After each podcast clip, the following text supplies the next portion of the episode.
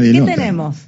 Palazzo, ¿está Palazzo enganchado? con todo el respeto del mundo. Eh, Sergio Palazzo, en línea, el secretario general de la bancaria, diputado nacional del Frente de Todos. Gracias, Sergio, por atendernos. Federica País te saluda. ¿Cómo va? Hola, Federica. Un saludo a todos y todas en el estudio y a los oyentes.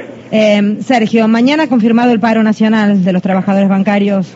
Sí, hemos mm, decretado una medida por el día de mañana en función de que nuestra paritaria venció en el mes de diciembre y ya llevamos dos meses y han sido infructuosas las reuniones y fracasan porque más allá de discutir un porcentaje, nosotros hemos planteado la necesidad que el sector empresario eh, otorgue a los trabajadores algún tipo de compensación de lo que ha significado en el 2022 el impacto del impuesto a las ganancias sobre los salarios. Bastante bien le ha ido a los bancos como para no acceder a un, a un pedido de, de poder atender esa situación y bueno, se han negado sistemáticamente, o sea que este primer punto no lo hemos podido sortear y mucho menos después la discusión del porcentaje, así que en función de esto es que se toma la medida de mañana. ¿Te puedo preguntar por los números, los porcentajes y demás? Nosotros no, no acostumbramos a dar porcentaje en el medio de una negociación porque tratamos de ser prudentes, pero vuelvo a decirlo, antes de discutir el porcentaje, nosotros queremos discutir qué compensación va a otorgar el sector empresario para los trabajadores que ayude a sostener esta situación del tema salarial, porque en definitiva nosotros arreglamos un porcentaje salarial como arreglamos el año pasado, que fue en línea con la inflación, pero cuando vos cobras el neto no es el mismo porcentaje, has tenido una caída del poder adquisitivo producto de este impacto. Y decimos, bueno, mientras no haya corrección de esto por vía de una ley, que el sector empresario también ayude a sobrellevar esta situación. Si esto no está resuelto, discutir de porcentaje y número se va a hacer difícil. Em, está circulando la versión de que el home banking tampoco estaría a disposición del público en el día de mañana. ¿Esto es cierto, Sergio? Bueno, nosotros tratamos de que nuestros compañeros acaten la medida en todas sus formas de trabajo, ya sea el teletrabajo, ya sea las áreas de sistema y las áreas presenciales. Eh, como todo, nosotros no obligamos a nadie a parar, los compañeros convencidos lo harán y seguramente habrá dificultades para la atención al público, ya sea por los sistemas o porque los trabajadores no están conectados para recibir operaciones. Eh, Sergio Mario Giorgi, ¿cómo va? ¿Qué tal, Mario? Eh, en esa dirección, eh, obviamente la tecnología uno no la puede parar, pero lo cierto es que hay una afectación directa de los trabajadores bancarios y de otros trabajadores que también trabajan con este, la modalidad bancaria, pero bajo otros encuadres. En ese marco, ¿cómo está trabajando la bancaria? Bueno, mira, justamente acaba de dar en la tecla. Nosotros cuando planteamos el tema de la compensación también la hacemos, no solo desde el nivel de rentabilidad que tienen los bancos, el último trimestre del 2022, que es el que está disponible en el Banco Central, ganaron 196 mil millones de pesos. ¿Y cómo lo ganan? No solo por la maximización de rentabilidad que tienen por la colocación de eh, los títulos públicos, que ha pasado a ser el principal activo de los bancos, sino también porque tienen una caída de sus gastos de administración. Con esto del teletrabajo y el home office, muchos trabajadores lo hacen desde su casa, entonces tienen menos gastos inmobiliarios, ya sea en edificios propios o en alquileres. Tienen menos gastos de servicio porque ya no hay trabajadores en esos edificios que consuman luz, gas, teléfono, etcétera. Tienen menos primas de seguro que pagar porque hay menos accidente interín y puedo seguir enumerando los gastos administrativos que, que se que, que se ahorran y además también y esto es lo grave, muchos de ellos empiezan a tercerizar tareas que le hemos pedido precisamente en las audiencias del Ministerio y al día de hoy no lo han mandado y eso es parte de la medida de fuerza que estamos tomando, que acompañen el listado de todas las tareas tercerizadas que tienen, presenciales o home office, bajo qué encuadramiento los tienen y también bajo qué eh, convenio colectivo de trabajo los tienen. Porque resulta ser que por un lado cuando te transfieren a hacer teletrabajo, después perdés el contacto directo con el trabajador y puede terminar en otro encuadramiento que le reditúe mucho menos plata de salario. Y esto los bancos lo hacen, lo hace el Santander, lo hace el Galicia, lo hacen distintos bancos en la Argentina, por nombrarte uno de cada cámara, ¿no?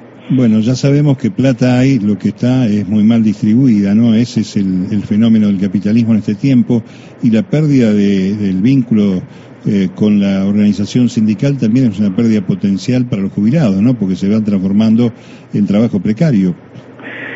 Sí, en principio termina en una situación de, de tercerización y de la tercerización a la precarización hay un paso, porque después te, muchas veces el discurso que, que, tratan de insuflar por diversos medios, pero particularmente los sectores de capital, es que tenés que ser un emprendedor. Y en la Argentina, lamentablemente, salvo honrosas excepciones, el emprendedor es el que se termina precarizando a sí mismo para poder obtener un ingreso y nada más que eso. Eh, estamos hablando con Sergio Palazzo, secretario general de la bancaria. Sergio, y por último, para hablar del panorama de bancos, que también sentimos nosotros los que vamos a los bancos, los clientes, y es que hay cada vez menos gente trabajando, por lo tanto tratan de eh, derivar cada vez más en las máquinas. Y yo pensaba también en ese trabajador que a lo mejor lo tienen haciendo una tarea arriba, otra tarea abajo, la misma tarea, digo, cubre el puesto de tres personas, una sola. Digo, van corriendo gente. Esto ustedes supongo que lo, lo vienen viendo. Sí, justamente lo hemos planteado y por eso hemos requerido como condición indispensable para seguir la negociación que aporten esos listados de tercerizaciones. Porque vos tenés, y esto no pasa solo en Argentina, pasa a nivel mundial, que hay una fuerte reducción de sucursales porque se creen que todo lo va a resolver la tecnología. Sí, y ventanillas vacías. Tenés cinco ventanillas y una sola está atendiendo con Y una sola está atendiendo, y además vos tenés una población particularmente en la Argentina, que todavía no tiene un uso acabado de la tecnología como para poder llevar adelante todas las operaciones que tal hace. Cual, tal cual. por un lado eso, y por otro lado, todavía no están todos los servicios de seguridad informática activados de modo tal que vos tengas la tranquilidad de que toda la operación que haces no te va a pasar nada en tu cuenta. Hace poco un banco tuvo que eh, cancelar 200 cuentas de jubilados en una sucursal en Mendoza, producto de que a través de operaciones de mercado libre le habían ingresado en su cuenta y de a dos mil pesos le habían vaciado la cuenta a 200 jubilados. Entonces, todavía tampoco hay sistemas de informática, de seguridad informática que garanticen. Todo esto está pasando en el sistema, lo venimos denunciando y ojalá esta paritaria sirva y este llamado a atención que significa una medida de fuerza sirva para que recapaciten y se den cuenta que la sociedad necesita que la atiendan en un banco, ¿no? Que, y más cuando tenemos la cantidad de jubilados que tenemos. Argentina tiene un alto nivel de eh, cajas de ahorro abiertas con relación a los ciudadanos que existe, pero porque existen las cuentas sueldo y los beneficios previsionales se pagan a través de una cuenta en un banco, inclusive los planes sociales se pagan a través de una cuenta. Y mucha de esa gente, particularmente mayor, no tiene la posibilidad de tener los conocimientos que tiene un chico que tiene 15 años, de años y se creó en la informática con alguien que no se creó en ese mundo. Así que ojalá entiendan que tienen que seguir teniendo trabajadores en los bancos y que corrijan inclusive los problemas de seguridad informática que a veces acarrea este uso indiscriminado y desordenado de la tecnología. Eh, Sergio, cambiando un poco de tema, fuiste uno de los 33 de la reunión del PJ el otro día, el panorama está más o menos en la calle. ¿Hay algo para agregar del paso que tiene que dar el gobierno y el Frente de Todos para este año electoral?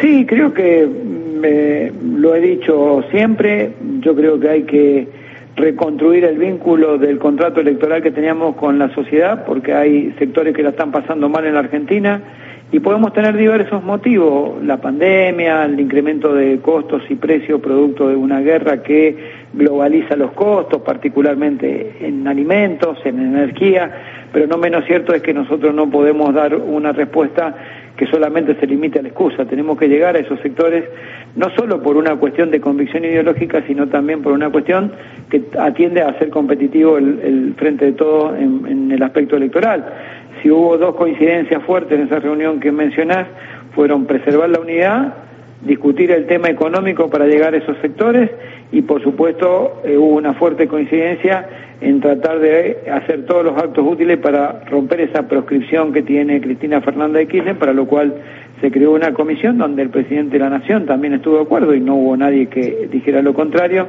para pedirle a a Cristina que revea su decisión, no solo porque lo vuelve más competitivo al frente de todos, sino también porque sería un gesto que corresponde eh, de, reconocimiento político a quien articuló la posibilidad de tener el frente de todo y ganarle al macrismo. Mientras siendo la dirigente que más medida decidió acompañar en una fórmula para garantizar un triunfo y creo que todos tenemos esa responsabilidad de tratar de convencerlo. Perdón por la interrupción. Mientras esa mesa se arma, ¿también hay este, cuadros técnicos trabajando para el proyecto este, o la propuesta del Frente de Todos?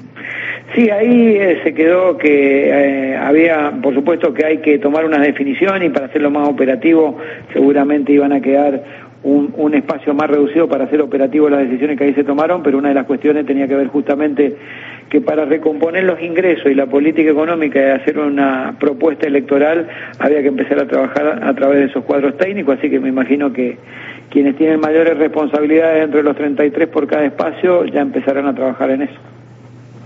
Bueno, este, vamos a esperar atentamente que eso suceda.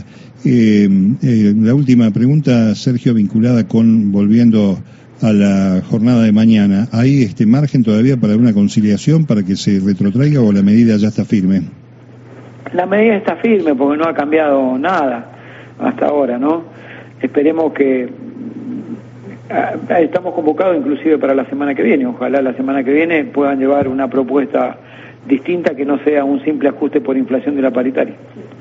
Eh, gracias por hablar con nosotros, Sergio. No, gracias a ustedes. Sergio Palazzo, secretario general de la bancaria, diputado nacional del Frente de Todos.